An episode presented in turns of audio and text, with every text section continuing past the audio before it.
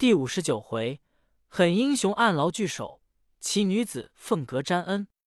词曰：昔日龙潭凤窟，而今孽尽轮回。几年事业总成灰，落水滔滔无碍。说甚唇亡齿寒，堪接滤尽荒台。霎时撇下热尘埃，只看月明常在。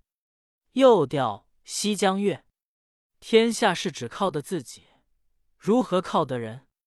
靠人不知他做得来做不来，有力量无力量；靠自己为认定，忠孝节义四字作曲，随你凶神恶煞，铁石刚肠也要感动起来。如今不说徐茂公往洛阳进发，且说王世充困守洛阳孤城。被李靖将兵马围得水泄不通，在城将士日夜巡视，个个弄得神倦力疲，兼之粮草久缺，大半要司县城投降。只有一个单雄信梗住不肯，坚守南门。一日黄昏时候，只见金鼓喧天，有队兵马来到城边，高声喊道：“快快开城！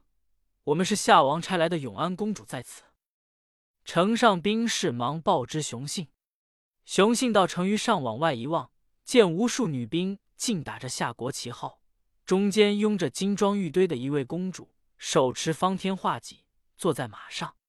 熊信道是窦建德的女儿，一面差人去报知王世充，遂领着防守的禁兵来开城迎接。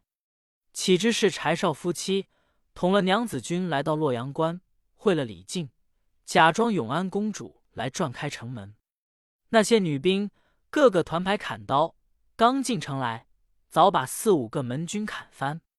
郑兵喊道：“不好了，贼进来了！”熊信如飞挺硕来战，逢着屈突通、殷开山、寻向一干大将，团团把熊信围住。熊信由力敌诸将，当不起团牌女兵，忘命的滚到马前，砍翻了坐骑。可怜天挺英雄，只得束手就缚。好笑那吃人的朱灿被李靖杀败，逃到王世充处，以为长城之靠不易城破，亦被擒拿。柴少夫妻忙要进宫去杀王世充，只见王世充捧了鱼图国玺，被捡着不出宫来。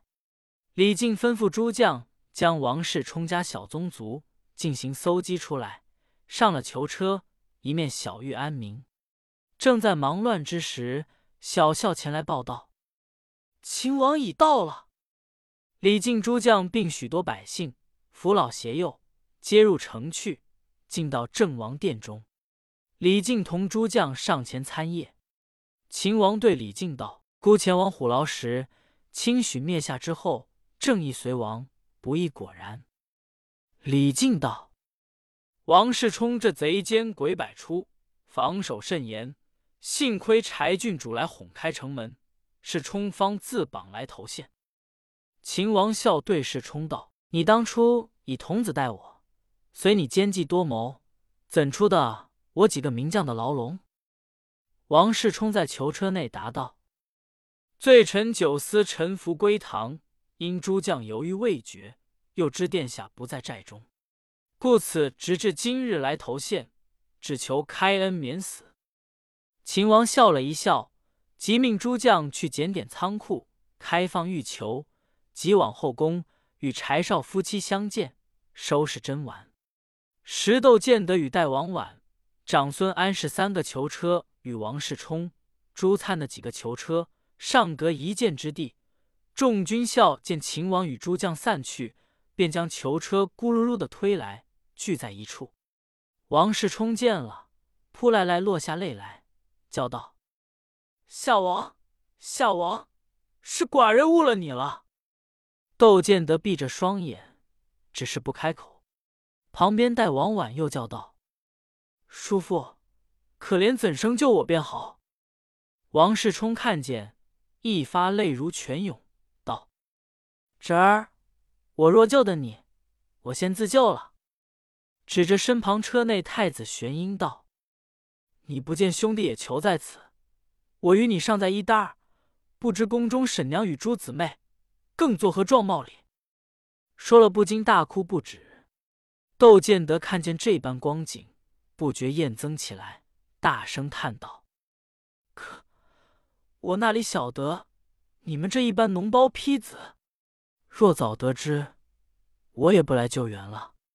大丈夫生于天地间，不能流芳百世，即当遗臭万年，和苦学那些妇人女子之行径，毫无丈夫气概。”对旁边的小叫道。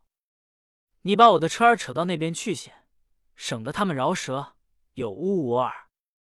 那些众百姓站在两旁看见，有的只道：“那个夏王，闻他在乐寿，极爱惜百姓，为人清正，比我们的郑王好十万倍。那皇后更加贤明，勤劳治国，今不义为了郑王，把一个江山弄湿了，岂不可惜？”众百姓。多在那里指手画脚的议论不提。且说秦叔宝随秦王回来，在第二队见洛阳城已破，心上应记着单雄信，如非抢进城来。只见王世充弟男子直多在囚车中，郑国廷、陈累累锁在那里，未有发放，独不见雄信。查问军士，说是见过了秦王，程爷押他往东去了。叔宝忙又寻到东街来。遇着了程之杰手下一个小卒，叔宝叫住来问道：“你们老爷呢？”那小卒低低说：“同丹二爷在土地庙里。”叔宝叫他领到庙中，只见程之杰同丹雄信相对坐在一间屋里，向上带着锁链。叔宝见了，上前相抱而哭。雄信说道：“秦大哥何必悲伤？弟前日闻。”秦王来讨政时，弟已把死生置之度外。今为亡国俘虏，安望瓦全。但不知夏王何故败绩如此之速？叔宝道：“丹二哥怎说这话？我们一干兄弟，约你患难相认，死生相共，不义为公，伯当先亡，其余散在四方。只我数人，昔为二国，今作一家，岂有不相顾之理？”况且以兄之财力，若肯为唐建功，即是左命之人。叔宝又把窦建德如何战败，如何被擒说了一遍。只见外边一人推门进来，雄信定睛一看，却是丹泉，便说道：“你不在家中照顾，到此何干？莫非家中亦有人下来吗？”丹泉道：“今早五更时分，润府爷到来，说是老爷的主意。”将夫人、小姐力逼着起身，说要送往秦太太处去，因此小的来问老爷。小的秦爷已到，再问个确信。雄信对秦、陈二人道：“润府兄弟，我久已不曾相会，这话从何说起？”程之杰道：“贾润府兄是个有心人，他既说要送到秦伯母处，量无疏虞。”叔宝义道。贾兄是个义气的人，尊嫂与令媛必替兄安顿妥当，且莫愁烦。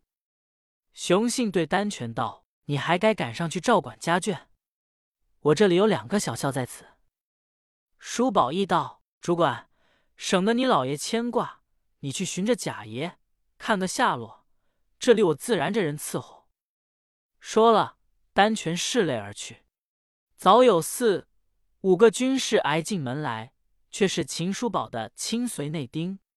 叔宝问道：“寓所寻下了吗？”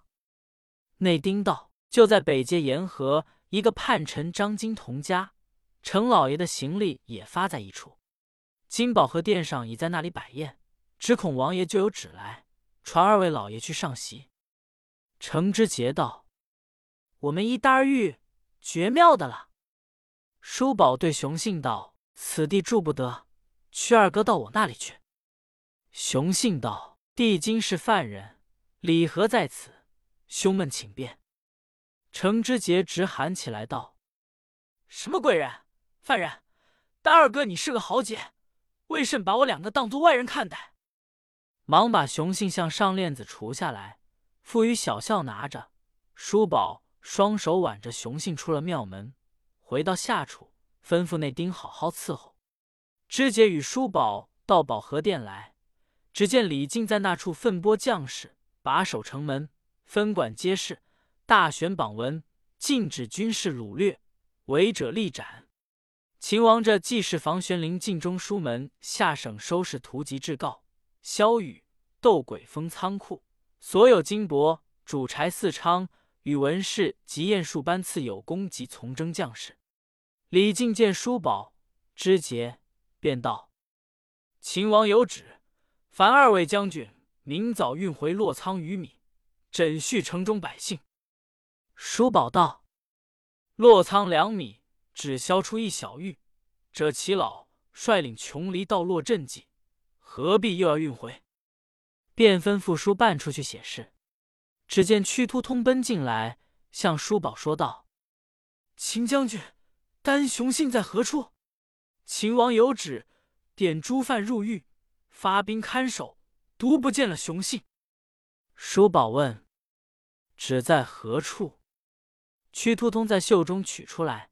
叔宝接过来看，上写道：“段远，隋国大臣，助王世充篡位弑君，朱粲残杀不辜，沙唐使命。丹雄信、杨公卿、郭世恒、张金童、郭善才一干，暂将所系下狱，点兵看守，似带回长安，后指定夺。”叔宝蹙着眉头，尚未回答。程之杰道。屈将军，丹雄信是我们两个的好弟兄，在我们下处，不必叫他入狱中去。后到长安，交还你一个丹雄信就是了。石岐国远，李如归、尤俊达多在那里看魏雄信。李如归看着光景，不胜愤怒，道：“我们众兄弟在这里血战成功，难道一个人也担当不起？”屈突通道：“我也是奉王命来查。”既是众位将军担当，我何妨用情？说完去了，不提那夜宴享功臣之事。到了次日，秦王先打发柴郡主统领娘子军起身。齐国远、李如归只得匆匆别了叔宝，知节亦归户县去了。其实恰好徐茂公从乐寿回来，见了秦王，问乐寿如何料理。茂公说：“臣到乐寿时。”祭酒临近，以一死朝堂。曹后同宫女四人一死宫中，其余嫔妃不过粗蠢妇女一二十而已。但不见了他的女儿。那老幼离明闻了建德被擒，无不嗟叹。陈开仓镇叙，拒不忍来领，请见臣进曰：军事秋毫无犯，进愿存积粟以充军饷，因此远近仕宦无不参谒臣服。臣就其中，则以老成持重的齐善行权为管摄，未知可合殿下之意。秦王点头称善，命淮阳王道玄同与文士集，大将屈突通权且镇守洛阳，欲将士收拾班师。徐茂公听见丹雄信在书宝下处，忙来相会，对雄信道：“弟昨日自乐寿回来，途遇一友。”说见贾润甫兄护送二哥的宝卷在那里，想必他知秦王之命，这一干人犯总要到长安后旨发落。润甫先将兄家眷送到秦伯母处，亦为妥当。帝恐路上阻碍，忙拨一差官并军校二十名，发行粮三百两，叫他们赶上，盘缠众人到都，兄可放心无忧。雄信道：“帝闻鸟之将死。”其名也哀，人之将死，其言也善。帝今日处此地位，亦无言可善，亦难民可哀。程诸兄必负雄信家事，帝虽死犹生也。叔宝叫人去雇一乘驴轿，安放丹雄信坐了，自同秦王收拾起身。正是横戈顿令风烟息，金邓平敲唱凯回。不一日到了长安。报马早已报知堂弟，堂弟命大臣并西府未随征的官僚出郭迎接。只见一队队鼓吹旗枪，前面几队宣令官、旗牌官押着王世充、窦建德、朱灿，并请来的将相大臣、宗姓子侄、既随家成与法务，都列在前面。秦王锦袍金甲，骑着敬德夺的那匹骏马，后边许多将士全装冠甲，簇拥着进城。先到太庙里献了福，然后入朝。堂弟御门，秦王与各将士以次朝见。秦王即进宫去见母后。堂弟出旨，天色已晚，各将士鞍马劳顿，折光禄寺在太和殿赐宴讲机，夏、正、朱等求福，俱着大理寺收狱后，指定夺。石丹雄信也不得不随行向狱中去。刑部里发了一张单儿，差十来个校尉押着众囚犯来到狱门首，大声喝道：“镜子们，走几个出来！”赵儿点了进去。此系两国叛犯，需用心看守着。众镜子道：“晓得。”一个个点将进去，领到一个矮门里，却是三间不大明亮的污秽密室。雄信此时觉得有些烦闷起来。见得看那两旁，先有一二十个披枷带锁的囚徒，也有坐的，也有卧的，多是揪形狐面，似人似鬼的在那里。见得此时雄心早已消磨了一半，幸亏还遇着个单雄信是旧知己，聚在一处诉别离情。忽见一个彪形大汉在门首望着里边，说道：“那个是夏王，那个是单将军。”见得尚未开口。雄信此时一肚子焦躁，没好气，只道是就要叫他出去玩局，便走近前来道：“我就是单雄信，待怎么样？”原来那个是镜子头，便道：“请二位爷出来。”见得同雄信只得走出来，那汉引到左手一间结房里，里边床帐台椅摆设停当。那汉道：“方才小的在大堂上打听。”见发下票子，如非要回来照管，因徐老爷与秦老爷传去吩咐，故此归迟。众弟兄们不知头脑，都一窝送到后边去。遂指着一张有铺陈的船儿说道：“这是王爷的。”指着一张没铺陈的船儿说道：“这是丹爷的。”那铺陈，秦老爷即刻差人送进来。窦建得道：“丹爷是众位老爷吩咐。”我却从未有好处到你，为甚成你这般照顾？那镜子道：“王爷说那里话来，三日前就有一位孙老爷来，再三叮嘱小的蒙他赐小的东西，说如王爷发下来，他也要进来看王爷，所以预先打扫这间屋，在这里伺候。见得想到，难道孙安祖逃了回去，又来不成？忽听外边嘈嘈杂杂。六七个小校扛进行李与一坛酒，食盒中放着摇转，对众镜子道：“这是丹老爷的铺陈，并现成酒肴。众位老爷说有公干在身，不能够进来看丹爷。镜子们叫你们好生伺候着。”说完出去了。众镜子手忙脚乱，铺设安排停当。窦、丹二人原是豪杰胸襟，且把大事丢开。相对谈心细酌，且说窦后见秦王回来，心中甚喜。夜宴过已有二更时分，不觉睡去，梦见一尊金身的罗汉，对窦后起手说道：“如儿已归，我有个徒弟，承他带来，快叫他劈剃了，交还于我。”说完不见了。窦后醒来，把梦中之事述与堂弟听。堂弟道。昨晚市民回来，未曾问他详细，且等明日进朝，问他便了。窦后辗转不寐，听更愁已交五谷，忍耐不住，便叫内监传一旨，宣秦王进宫。时秦王在西府梳洗过，将要进朝，见有内侍来宣，忙同进宫。朝见过了，窦后道：“你把出都收两国之事，细细述与做娘的知道。”秦王就把插断雀去和朱灿，被朱烂醉烹了断雀，直至宣武陵射中野鸾，击被单雄信擒获。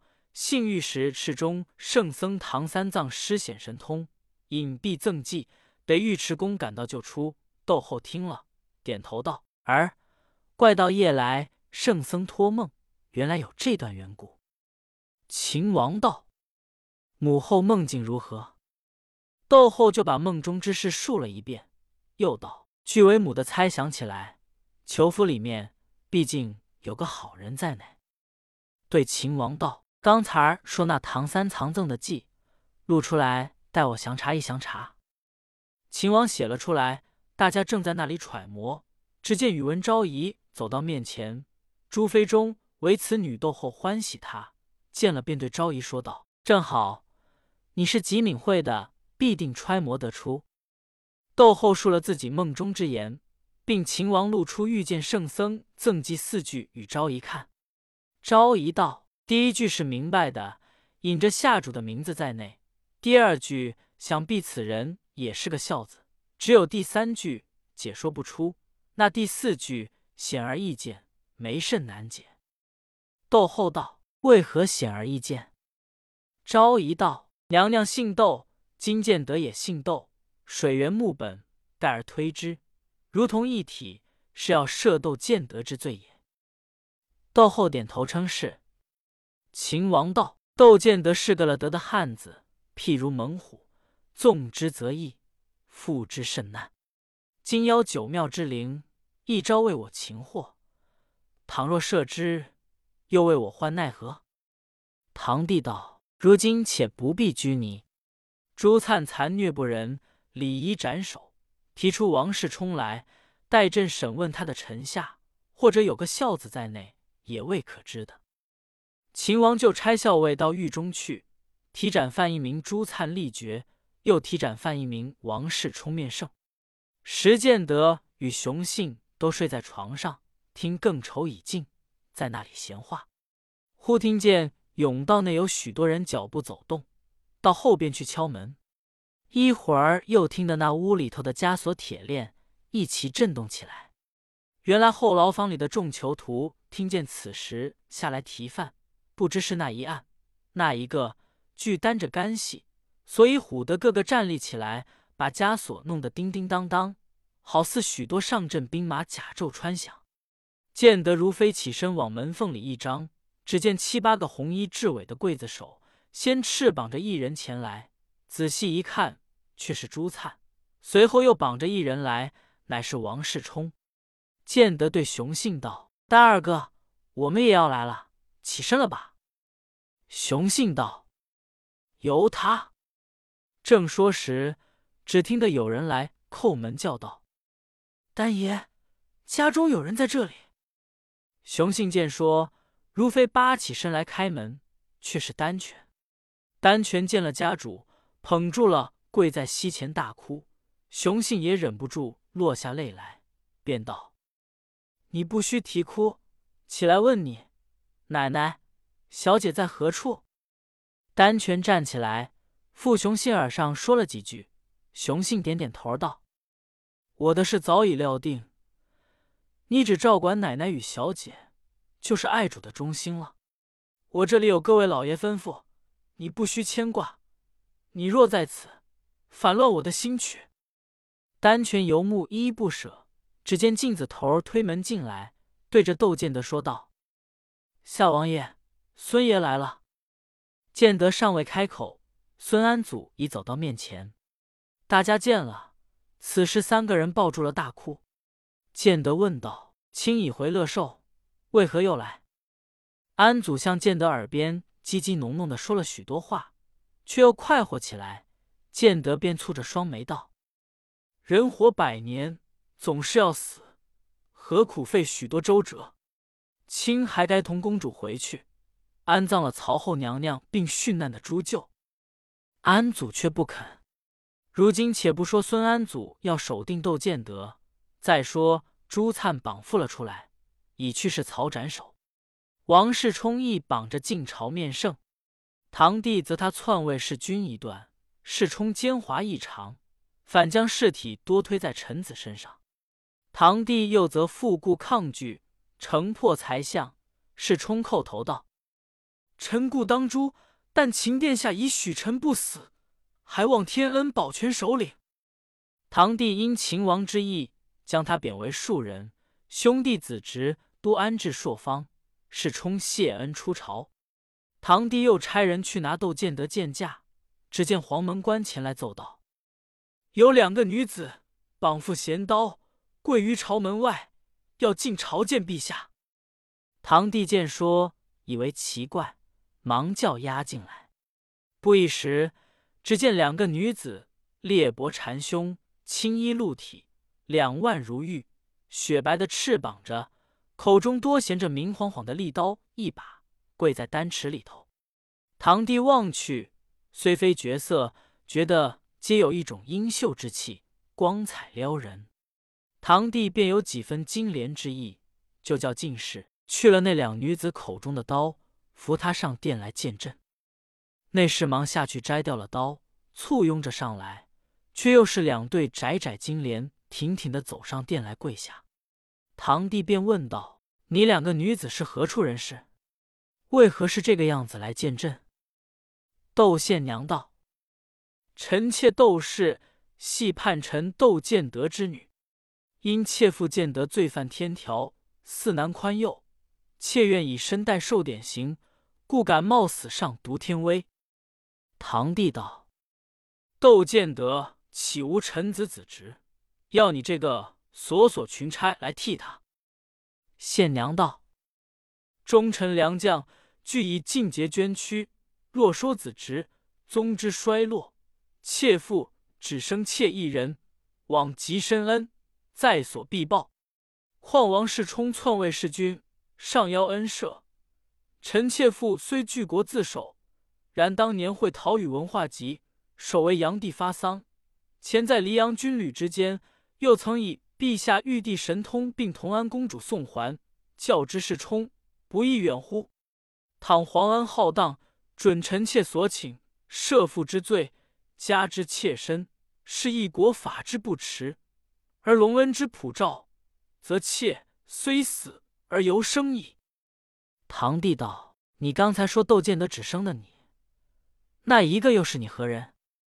县娘未及回答，木兰便道：“臣妾姓花，名木兰，系河北花湖之女，便将刘武周出兵，代父从军。”直至与窦宪娘结义一段说将出来，堂弟见他两个言辞朗朗，不胜赞叹道：“其哉两孝女！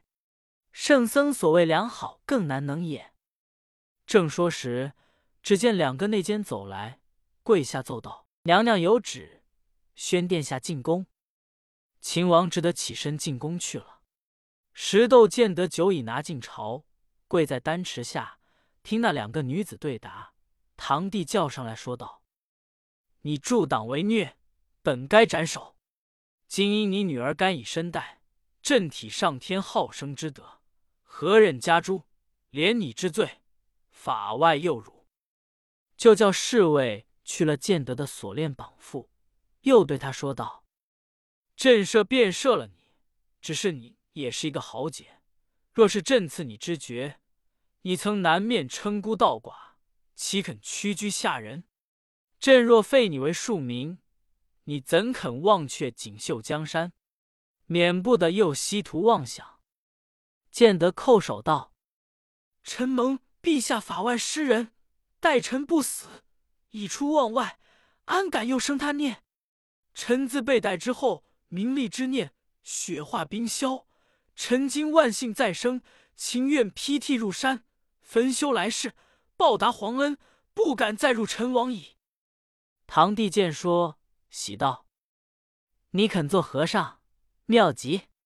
朕倒替你觅一个法师在那里，叫你去做他的徒弟。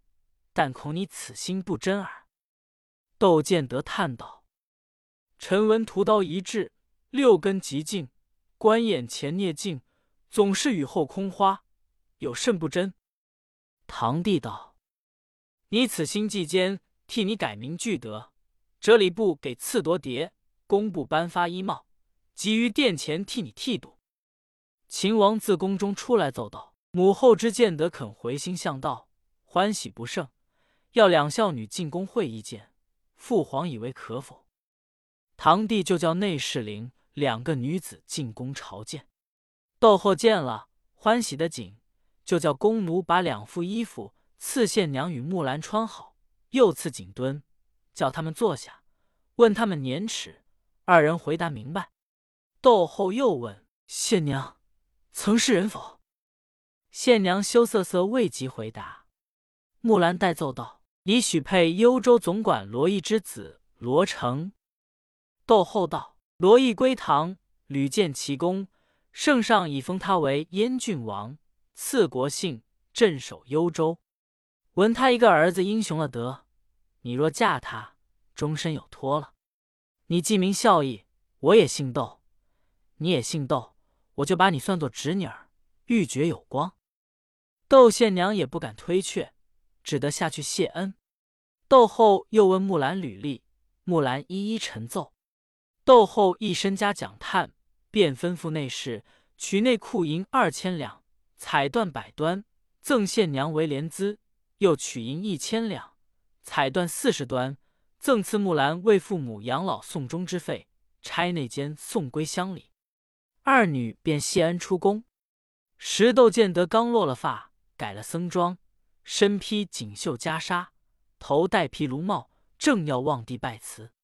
只见二女一扶出来，后边许多内侍扛了彩缎库银，来到殿庭内间，放下礼物，将宫中一纸一一奏闻。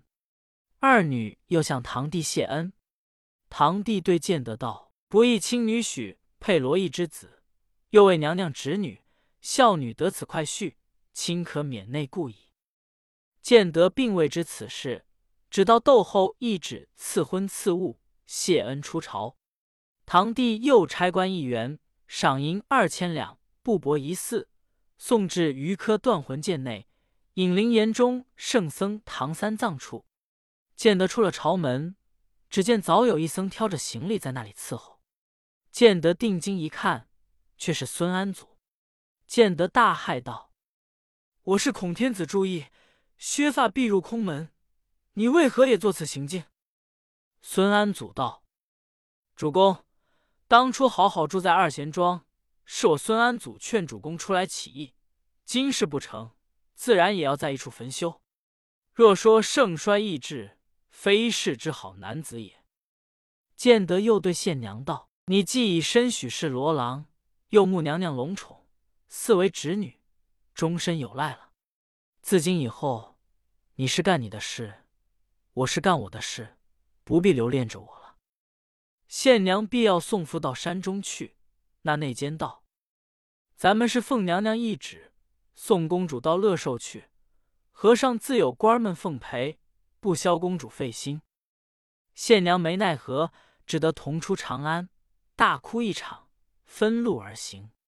要知后事如何，且听下回分解。